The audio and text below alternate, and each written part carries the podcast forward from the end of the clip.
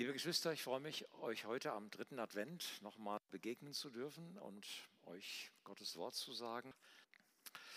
Wir haben ja vier Adventssonntage und ich weiß nicht, ob euch das irgendwie schon mal begegnet ist. Das hat ja, jeder Adventssonntag hat seine ganz besondere Bedeutung. Der erste Advent ist der Advent, wo wir wissen, Jesus kam in die Welt als Erlöser. Der zweite Advent ist der Adventssonntag, wo wir wissen, er kommt wieder als König. Der dritte Advent heute ist der Sonntag, wo Jesus zu uns persönlich kommt. Danke, Peter, für die gute Einleitung auch dazu. Jesus will dir heute begegnen. Das ist dritter Advent. Und der vierte Advent ist, Jesu Botschaft geht in die Welt und erreicht die Menschen, die noch nicht erreicht worden sind. Das wäre vierter Advent. So sind die vier Adventssonntage thematisch besetzt.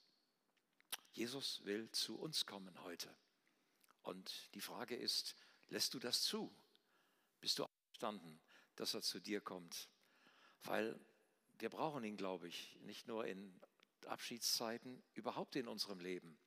Manchmal gibt es so Zeiten, wo wir denken, wir brauchen ihn eigentlich gar nicht. Jesus, ich komme schon klar. Ich habe mir so meine Gedanken gemacht, das wird schon. Oder ich habe ja meine Erfahrung, das kommt schon. Ich habe dich ja auch hier und da schon erlebt. Da greife ich dann drauf zurück. Wir kommen schon durch, du und ich. Herr Jesus, vor allen Dingen, wenn du es so machst, wie ich es mir vorgestellt habe, bin ich ganz glücklich, dann habe ich es gerne mit dir zu tun. Aber wir wissen, das Geheimnis ist nicht, dass wir es mit unserer Kraft machen. Das Geheimnis ist, dass er in uns lebt, mit seinem Auferstehungsleben mit seiner Kraft und Gegenwart, mit seiner Weisheit, mit seinem Frieden. Jesu Leben ist dein Leben und damit auch die Auferstehungskraft in dir. Und darum sagt er, mach's nicht mit deiner Kraft. Das Wort von dir gerade eben auch nochmal, Günther. Verlass dich auf den Herrn von ganzem Herzen. Verlass dich eben nicht auf deinen Verstand. Wie machen wir es oft so, auch als gute Deutsche? Nicht? Wir machen uns unsere Gedanken, wir haben ja auch gelernt, analytisch zu denken, Konzepte zu erarbeiten. Und dann sagen wir, Herr, ich habe gebetet, dann habe ich gedacht und jetzt lege ich dir meine Gedanken vor. Und Gott sagt, äh, so geht das nicht. So bin ich nicht einverstanden. Du musst nicht deine Gedanken mir vorlegen, du musst mir dein Herz vorlegen. Verlass dich auf den Herrn von ganzem Herzen. Wir leben Gott sei Dank nicht in einer Verstandesreligion als Christen, wir leben in einer Herzensreligion. Erforsche mich, Herr, und zeige mir, wie ich es meine. Und darum ist so ein bisschen das Thema heute Morgen, ist deine Kraft, deine Erfahrung, dein Wissen, dein Gott, ist das dein Gott oder ist dein Gott deine Kraft? Ist dein Gott deine Kraft oder ist deine eigene Kraft? Deine Kraft. Und ich will das so ein bisschen zeigen an einer etwas vielleicht überraschenden Adventsgeschichte aus dem Leben von David. Ihr wisst das ja, David war auf der Flucht vom König Saul. Er war getriebener vor dem Saul her. Und ähm, dieser Saul selber war ein getriebener Mensch, eifersüchtig und neidisch auf David. Und dann floh der David eines Tages in eine Höhle, in die Höhle Adulam. Und da hat er sich versteckt mit seinen Verwandten. Und dann lesen wir, David ging von dort in die Höhle Adulam und als seine Brüder und das ganze Haus seines Vaters das hörten, kamen sie zu ihm herab und es sammelten sich zu ihm lauter Bedrängte und solche, die verschuldet waren und andere mit verbittertem Gemüt. Und er wurde ihr Anführer. Ich nenne sie die drei V-Gang.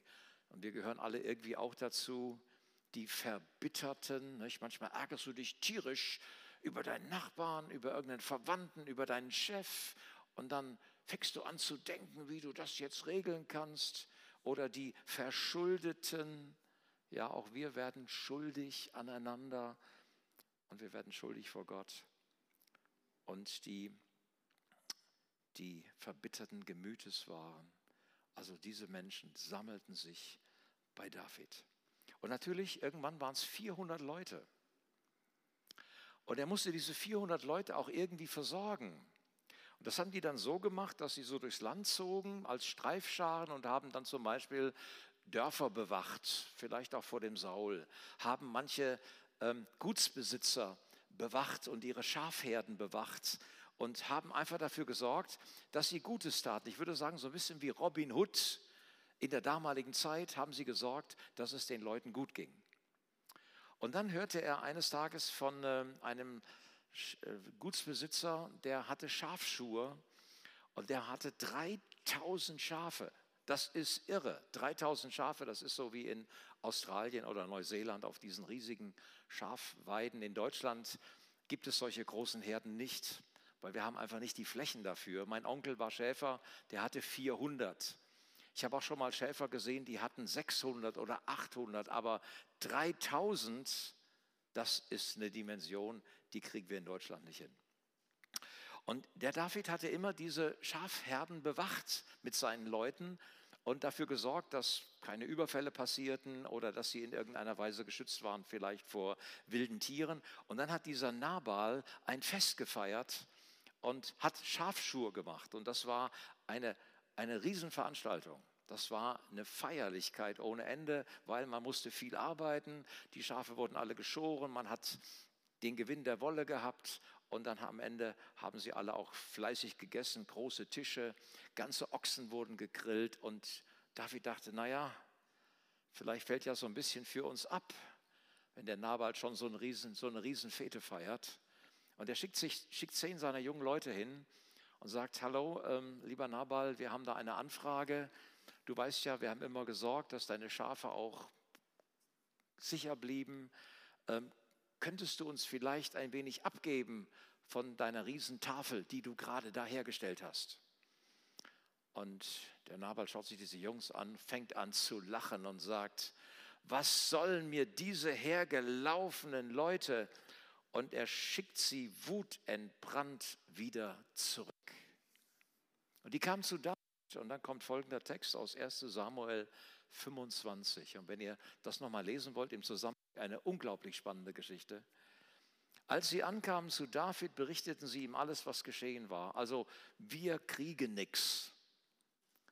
Da sagte der David zu seinen Männern, es gürte sich ein jeder sein Schwert um. Und jeder gürtete sein Schwert um und auch David gürtete sich sein Schwert um. Und sie zogen hinauf hinter David her, 400 Mann, während 200 bei dem Tross blieben. David aber dachte, für wahr, umsonst habe ich alles behütet, was diesem Menschen in der Wüste gehörte, sodass nicht das Geringste vermisst wurde von allem, was er hatte. Und er hat mir Gutes mit Bösem vergolten. So tue Gott den Feinden Davids und füge es hinzu, wenn ich von allem, was ihm gehört, bis zum Morgen auch nur einen übrig lasse, der männlich ist. Ich bringe sie alle um. Ich werde mein Schwert gürten, meine Kraft anziehen 400 Leute mitnehmen, die killen wir alle. Ich das bei David vorstellen? Dieser Mann nach dem Herzen Gottes, dass dem sowas im Herzen ist?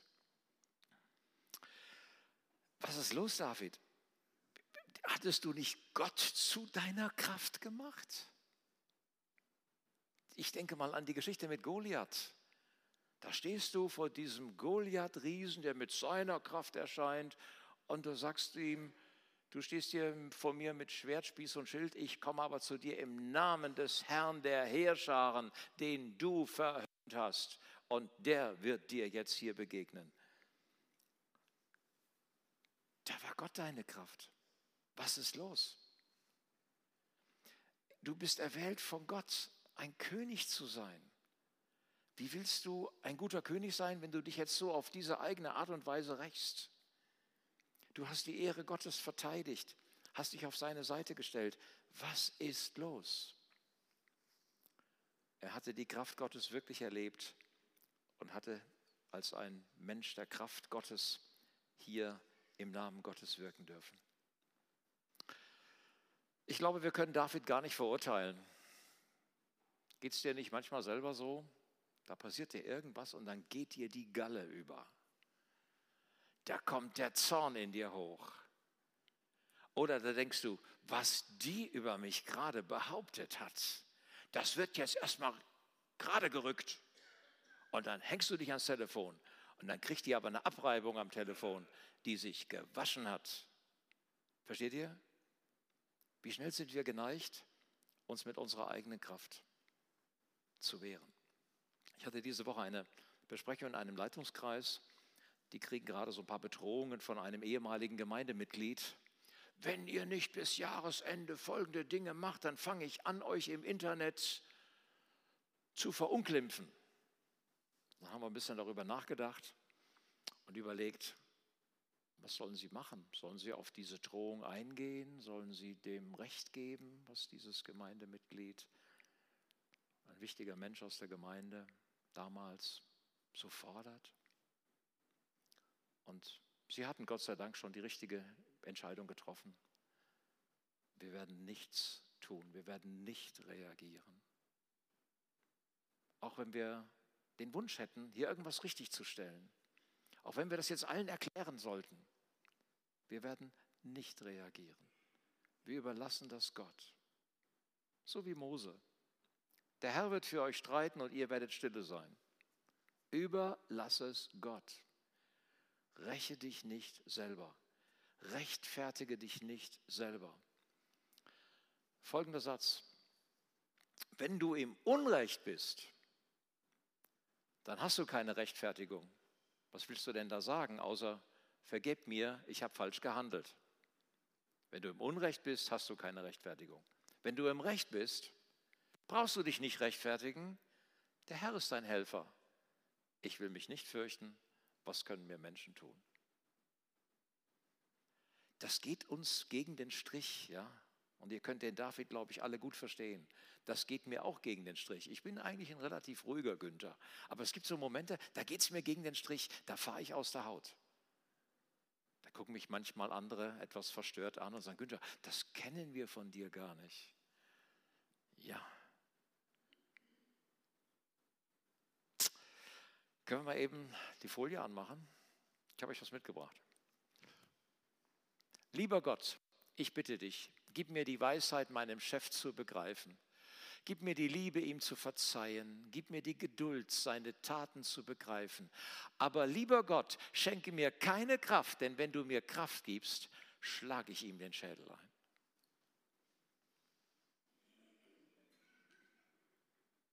Alles klar? Wie süß. Wenn du mir Kraft gibst, schlage ich ihm den Schädel ein. Das ist David hier. Gott sei Dank gab es einen Jungen bei, der, bei dem Nabal, der die Geschichte mitgekriegt hatte. Der lief zu seiner Chefin, der Frau von Nabal, und sagte, Herrin, Unglück naht. So und so ist ein Mann mit dem David und seinen Leuten umgegangen. Jetzt kriegen wir was auf die Mütze. Ich lese weiter, 2. Samuel, 1. Äh, Samuel 25, 14. Einer von den Leuten berichtete der Abigail, der Frau von Nabal, siehe, David hat Boten aus der Wüste gesandt, um unseren Herrn zu grüßen. Aber er hat sie angeschrien. Und doch sind die Männer sehr gut zu uns gewesen. Wir sind nicht belästigt worden und wir haben nicht das Geringste vermisst alle Tage, die wir mit ihnen umhergezogen sind, wenn wir auf dem Feld waren. Sie sind eine Mauer um uns gewesen, bei Nacht und bei Tag. Alle die Tage, die wir in ihrer Nähe gewesen sind und die Schafe weideten. Und nun erkenne und siehe zu, Herrin, was du tun kannst, denn das Unglück ist gewiss über unseren Herrn und über sein ganzes Haus beschlossen. Und er ist ein so bösartiger Mensch, dass man ihn, dass man nicht mit ihm reden kann. Als Abigail David sah, stieg sie eilends vom Esel herab. Sie macht sich also auf, packt auf die Esel ganz viel auf und sagt, ich muss, glaube ich, gehen, weil wenn Gott unsere Kraft ist, wenn, wenn unsere Kraft unsere eigene Kraft ist, dann wird das sehr frustrierend sein. Also, ich hatte noch ein paar Verse hier von Haggai. Schaut mal, ihr sät viel und bringt wenig ein. Ihr esst und werdet doch nicht satt. Ihr trinkt und bleibt doch durstig. Ihr kleidet euch und keinem wird warm und wer Geld verdient, der legt es in einen löchrigen Beutel. Das ist, wenn wir mit eigener Kraft vorangehen, dann ist das sehr frustrierend. Oder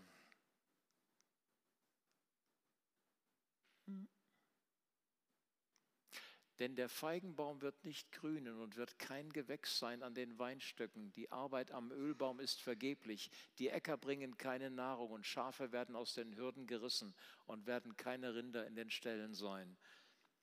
Gott hält seinen Segen zurück. Im nächsten Vers sagt, Haggai, sagt Habakkuk dann, ich will mich freuen des Herrn und fröhlich sein in Gott meinem Heil, denn der Herr ist meine Kraft und wird meine Füße machen wie Hirschfüße und wird mich auf meine Höhen führen. Das ist hoffnungsvoll und stark. Was ist der entscheidende Unterschied? Oben arbeitest du selber, oben handelst du selber, oben versuchst du selbst deine Wege zu gehen. Unten sagst du, ich will mich freuen des Herrn und fröhlich sein in meinem Gott, denn der Herr ist meine Kraft. Und dann werden die Füße flink. Dann spüre ich auf einmal, was ich tun soll, weil Gott macht die Tür auf.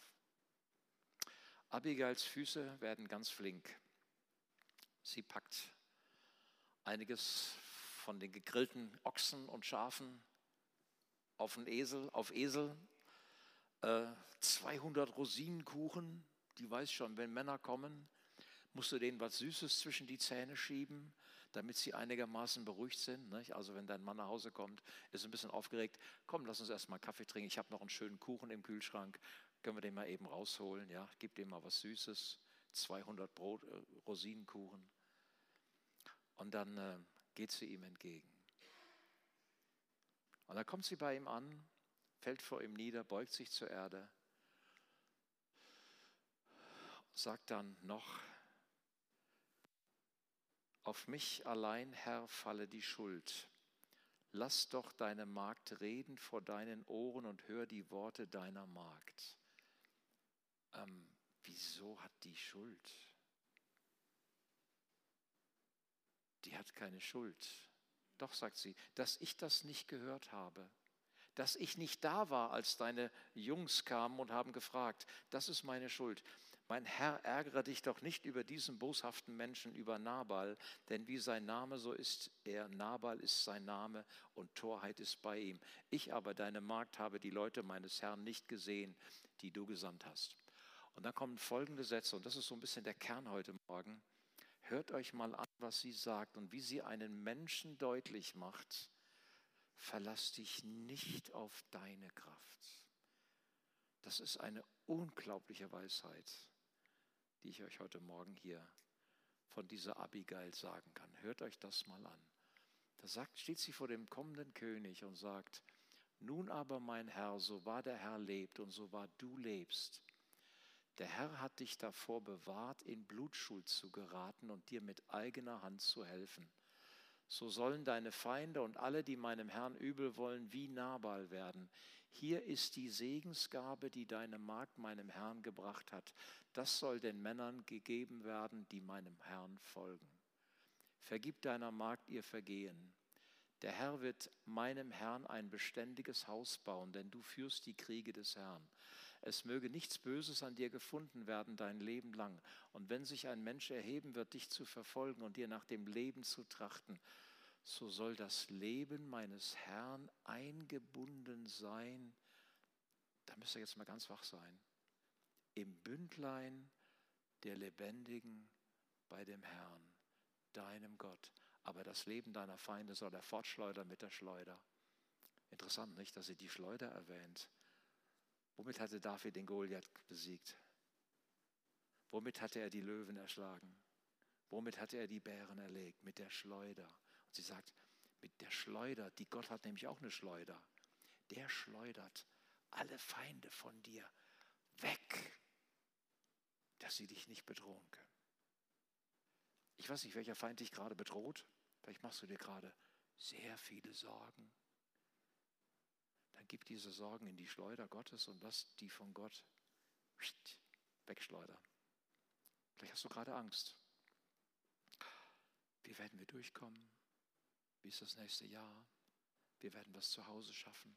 Wie werden wir es in der Gemeinde schaffen? Leg es bei Gott ab. Leg es in die Schleuder bei Gott. Die Feinde sind nicht die Menschen. Die Feinde sind oft unsere eigenen Gedanken. Die Feinde sind unsere Emotionen. Die Feinde ist das Verlassen auf uns selber und unsere eigene Kraft. Leg's bei Gott ab und lass sie fortgeschleudert werden mit der Schleuder. Wenn dann der Herr meinem Herrn all das Gute tun wird, das er dir zugesagt hat und dich zum Fürsten bestellt hat über Israel, so wird es dem Herrn meines Herrn nicht ein Anstoß noch ein Ärgernis sein, dass du unschuldiges Blut vergossen hast. Das wäre dir zum Schaden, David, wenn du dann König bist und du müsstest dich zurückerinnern, was für eine Schandtat du an Nabal vollzogen hast.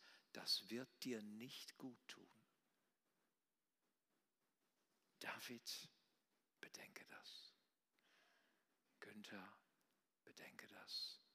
Christ, Christin, bedenke das. Es wird dir nicht gut tun, wenn du mit eigener Kraft versuchst, dein Recht, deine Ziele, deine Wege zu erreichen. Es tut dir nicht gut dass du unschuldiges Blut vergossen und dir selber geholfen habest. Und wenn der Herr meinem Herrn wohltun wird, so wolltest du an deine Magd denken. David bricht quasi zusammen vor ihr und sagt, was bist du eine kluge Frau? Gott hat dich geschickt, weil ehrlich, ich hätte alles kurz und klein gemacht, wenn du nicht gekommen wärst. Wisst ihr, was mir auffällt? Der kannte die Frau ja gar nicht. Die hat ihn nie gesehen vorher. Da kommt ihm eine fremde Frau, auch noch die Ehefrau seines eigentlichen Feindes entgegen und versucht ihn hier ein bisschen zu besänftigen. Warum hört er auf sie? Weil durch diese Frau Gott spricht in sein Leben. Und ich glaube, das ist was, was wir auch lernen müssen als Gotteskinder. Wenn es bei uns Advent werden soll, kommt Jesus zu uns. Ja, du mit Jesus, das ist super. Aber manchmal kommt Jesus auch durch einen anderen Menschen zu dir und gibt dir eine Botschaft von Gott, auf die solltest du hören. Du bist nicht nur mit Jesus alleine, sondern Jesus gebraucht auch Brüder und Schwestern, Menschen, manchmal sogar Nichtchristen. Nicht? Vielleicht hast du so einen Satz auch schon mal gehört, wo dann jemand neben dir sagt, der Arbeitskollege oder Nachbar, sag mal, entschuldige mal, du willst Christ sein und verhältst dich so? Da kann dir manchmal ein Nichtchrist eine ganz schöne Predigt halten, weil er dir was spiegelt, wie du eigentlich reagieren müsstest, aber gerade nicht tust. Lass dir von Gott auch durch Menschen eine Botschaft schicken, wie David hier von dieser Frau eine Botschaft bekommen hat. Und sei wachsam. Nicht nur so du mit Gott und Jesus alleine, das ist schon prima, aber du hast noch so einen Dreiklang, nicht? so du und auch andere, die gehören auch dazu. Und dieser Satz, dieses, das Leben soll eingebunden sein im Bündlein der Lebendigen bei dem Herrn. Ich dachte, was ist das denn, was der David hier sagt? Ich habe euch mal so ein paar Übersetzungen mitgebracht, wie das übersetzt wird. Schaut mal in der Elberfelder. So möge das Leben meines Herrn eingebunden sein in das Bündel der Lebendigen bei dem Herrn, sagt die Elberfelder Bibel. Dann sei das Leben meines Herrn beim Herrn deinem Gott eingebunden in den Beutel des Lebens. Aha, ich denke gerade an den Beutel, wo er die Steine gesammelt hatte, womit er dann die Feinde, versteht ihr? So bist du auch im Beutel bei Gott. So soll das Leben meines Herrn bei denen verwahrt sein, die Jahwe, dein Gott, am Leben erhält. In diesem Beutel bei Gott wird das Leben erhalten. So möge das Leben meines Herrn verwahrt sein im Verwahrungsbeutel der Lebenden, dem beim Herrn, deinem Gott, die Zürcher Bibel weil der Herr dein, weil der Herr dein Leben bewahren wird, wird man einen kostbaren Stein, wie man einen kostbaren Stein im Beutel verwahrt. Was will Gott? Er will unsere Seele, unser Leben wie einen kostbaren Stein, wie einen Diamant im Beutel des Lebens bei sich selber aufbewahren damit dieser Diamant, der du bist, glänzen kann. Damit dieser Diamant unbeschadet bleibt. Damit er, weil er aus dir ein wunderbares Kunstwerk gemacht hat, einen, einen wertvollen Schatz, einen, einen wunderbaren Stein, weil er dich verwahren will, wie sagt, der Paul, wie sagt der Petrus mal, unsträflich, dass wir unsträflich, rein, bewahrt bleiben bei Gott. Warum ist das wichtig? Damit du heute seine Stimme hören kannst und weißt, was er von dir will. Darum brauchst du diese reine Beziehung bei Gott. Sie gibt ihm im Grunde fünf Steine. Kennst du doch David, ja? Fünf Steine hast du gesammelt um Goliath. Ich komme auch mal eben mit fünf Steinen um die Ecke. Der erste Stein, unser Gott lebt und steht dir bei und tut dir Gutes. David, dein Gott ist neben dir. Du brauchst dich nicht selber zu verteidigen oder Rache zu üben und deinen Gefühlen und Emotionen folgen. Lass es. Unser Gott bewahrt dich, dir selbst zu helfen, Schuld auf dich zu laden und dein Gewissen zu belasten. Halt dein Gewissen frei. Lass dich immer wieder, lass dir immer wieder vergeben, wenn Dinge falsch laufen. Bekenne, wo du falsch entschieden hast. Komm wieder zurück. Sei nicht stolz. Gott bewahrt dich, dir selbst zu helfen. Unser Gott wird mit den Feinden fertig. Keine Sorge. Er hat eine Schleuder und wird sie alle wegschleudern. Auch deine emotionalen Feinde, deine Gedankenfeinde, deine Überlegungen, die falsch sind. Sag, Herr, hier bin ich. Gott gibt dir einen vierten Stein. Du hast eine Verheißung, dass Gott dein Haus baut. Gott wird dein Haus bauen. Er wird dich segnen. Halt dich fest an ihm. Warum willst du alles zerstören, David? Und ein fünftes, du bist im Bündlein der Lebendigen sicher eingebunden und geschützt. In Christus bist du völlig angenommen, bist du völlig sicher und total wertvoll. Und Gott hält dich in seinem Bündlein fest. Ist das Advent? Jesus kommt zu dir heute Morgen. Erforsche mich, Herr, und prüfe mein Herz und sieh, wie ich es meine. Und zeig mir, ob ich auf bösem Wege bin und leite mich auf ewigem Wege. Psalm 139, die Verse hast du gerade vorgelesen. Herr, ich will eingebunden sein im Bündlein der Lebendigen bei dir. Ich will mein Herz dir öffnen. Ich will alle feindlichen Gedanken, Emotionen, Überlegungen, alles, was mich bedrückt, verbittert, verschuldet, verletzt, auch die Verletzungen gebe ich dir ab. Lass dein Leben mein Leben sein. Und lass mich das heute auch erleben. Ihr Lieben, unsere Beziehung mit Jesus ist das Wertvollste, was wir haben. In dieser Beziehung leben zu dürfen und mit ihm unseren Alltag zu gestalten. Wenn wir jung sind oder wenn wir alt sind, ist der größte Schatz. Und zu wissen, dass ich ganz nah bei Gott in seinem Lebensbeutel bin und meine Seele eingebunden ist im Bündlein der Lebendigen bei Gott ist der große Segen, warum wir Advent feiern können.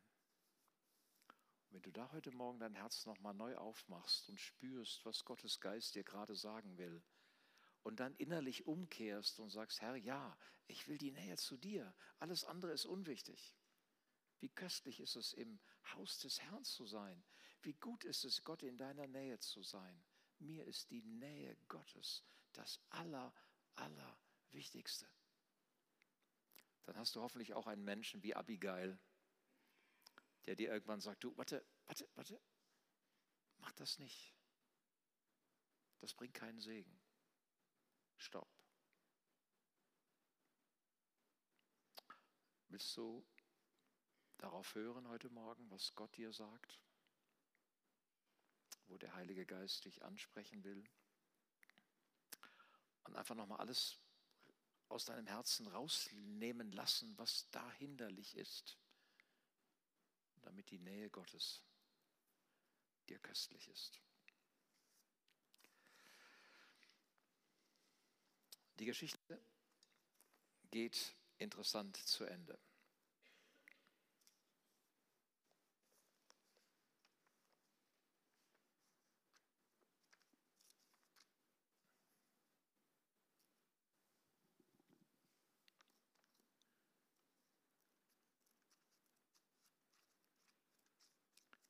1. Samuel 25.